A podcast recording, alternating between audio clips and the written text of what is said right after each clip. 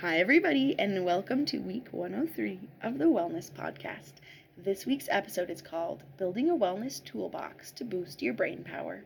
This is mini season, episode four, again, the mini season being about like metacognition slash cognition, um, thinking, things like that. Okay, this week I want to talk about my wellness toolbox that I have been building really since the pandemic started, about how it's boosted my brain power and how you can build your own toolbox.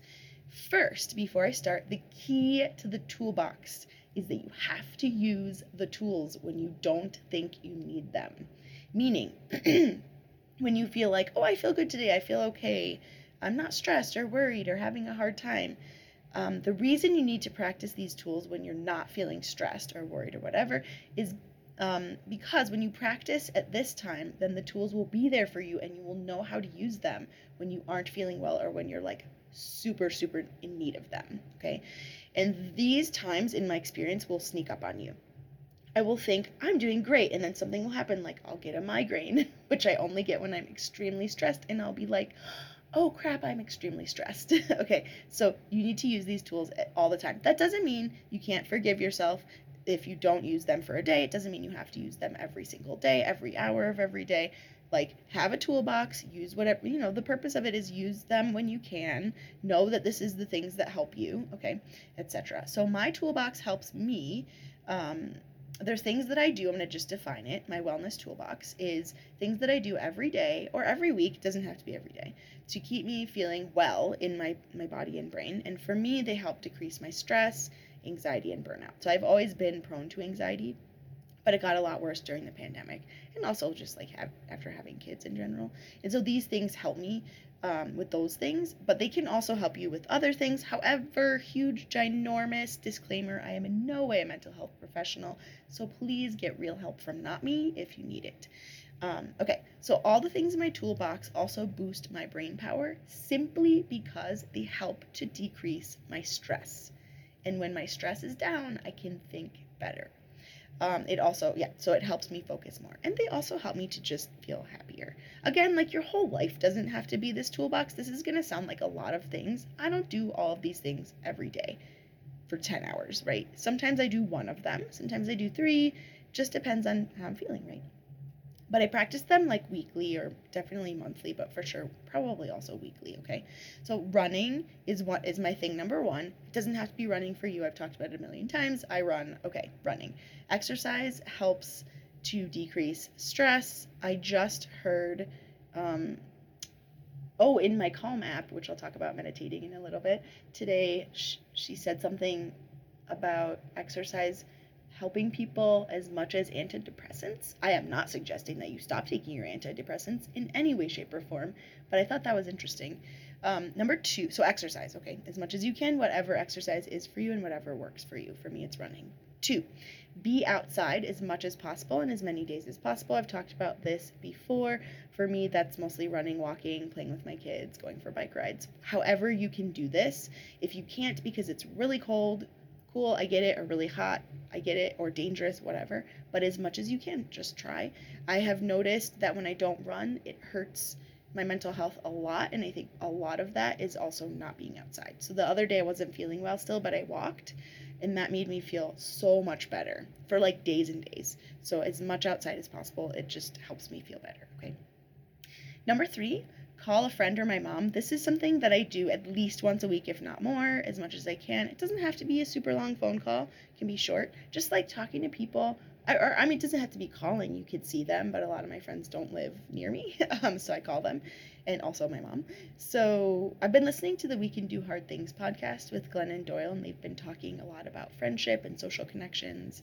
And one of the people they had on the podcast said that being lonely is worse for your health than smoking 15 cigarettes a day. And I was like, oh man. So remember from a previous episode that I can't remember which one it was that like talking to friends is good, talking to your family is good, but also those like little conversations with a barista or with your person in your class if you're taking classes, um, whatever, whoever it is, all of those little things add up and they help you too. So if you feel like I don't have a lot of friends, I don't have any friends, cool, fine. I mean, not cool. I'm sorry. But also, anybody that you talk to, coworkers, like anything works, okay? talk to people, be social in any way that you can. Meet random people, say hi to someone on the street, right? Whatever. Okay. Social socialness is number 3. Okay. 4. Hugs, hugs, hugs and cuddles. Again, this doesn't have to be romantic. It can be from your kids, from your parents, from another family member, from your pet, like cuddles, okay? It doesn't have to be romantic, but it can be. That works too. Five, um, I just started this and I'm so proud of it. And I told you all that I was going to do it and I did it. I started meditating, okay? And now I'm a meditation guru and I'm full of nonsense and I'm sorry, but I did read that book about uh, called Peak Mind and she did say it was going to help me focus more and i swear to you that it's helping me focus more. Did i say i'm on day 16 i'm on day 16 i actually broke down and bought the calm app and i love it. Um, i've felt so far more calm more focused and i really have felt also felt happy happier although i'm doing the seven days of happiness right now so i don't know. It's working okay? I don't know what to tell you. It hasn't magically eliminated my stress. It hasn't magically fixed me um, but I've noticed that I can notice better after just 16 days. Um, if I'm thinking, if I'm ruminating, which is thinking about the past, or worrying, which is thinking about the future, I notice it. It hasn't like stopped me from doing it, but I'm like, oh, I'm my mind is spinning. I'm thinking about a bunch of things. Let me like write them down so that I stop thinking about them. right. Let me like write down my to dos list or whatever. Um, and so it's helped me a lot. And I, I will say I've still yelled at my kids a couple times in the past 16 days. Um, but it's it's helped me to like think before I yell and to just like be the voice of reason, be calm in my house, okay, and in my life too. Number six is therapy. So, if and when needed, I think I, I really believe that everyone in the world, and I know that this is like a perfect ideal world that doesn't exist, well, at least not in the US. I think everybody should have a primary care physician and a therapist or counselor. A lot of my students have mentioned having counselors. I think that's amazing and wonderful.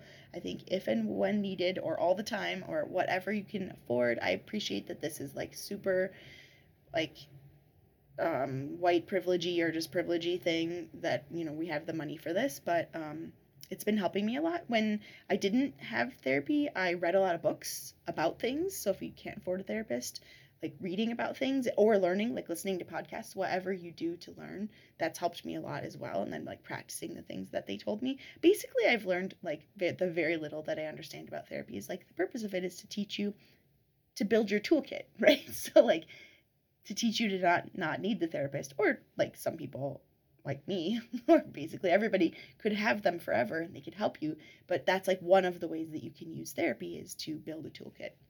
Okay like i tell my kids part of my job as your mom is to make it so that you don't need me anymore because you'll be a competent person. So okay um, six is therapy um, seven, yoga. I have talked about this a lot. Um, night yoga, for me, it's just like 10 minutes or less. It doesn't have to be a big, huge thing, okay? It's not every night, but I do it as much as I can. I started when the pandemic started. It's really helped me more than anything else to sleep better. which brings me to number eight, which is sleep. I know, especially for college students, but for everyone, Sleep is really hard, but it's like one of the biggest things in my wellness toolbox. It just helps me so much. If I don't get enough sleep, I cannot be a happy person. I cannot be unstressed. Um, sleep, sleep, sleep. I cannot, cannot, cannot undersell sleep enough. Okay, I cannot oversell sleep enough, is what I'm saying. Okay, so Action item figure out what things you already do to help your mental and physical health and boost your brain power. You can, I love making lists. If you like making lists like me, you can write what your wellness toolbox is and put it next to all the other lists I've had you write. um, like on your computer, whatever, like here, wellness toolbox. Oh, I'm feeling bad. And you know what? The great thing about the wellness toolbox is if you find yourself checking your social media, why don't you take a look at your wellness toolbox instead and try one of those things? Instead of checking social media, call a friend, invite them to coffee, depending on how much time you have, right? And um, yes, okay, so all of this stuff has been shown to help mental and physical health and boost your brain power. They're not hippy dippy nonsense tools. Like, meditation is not for Buddhist monks, okay? It's really for real people who want to have a better life.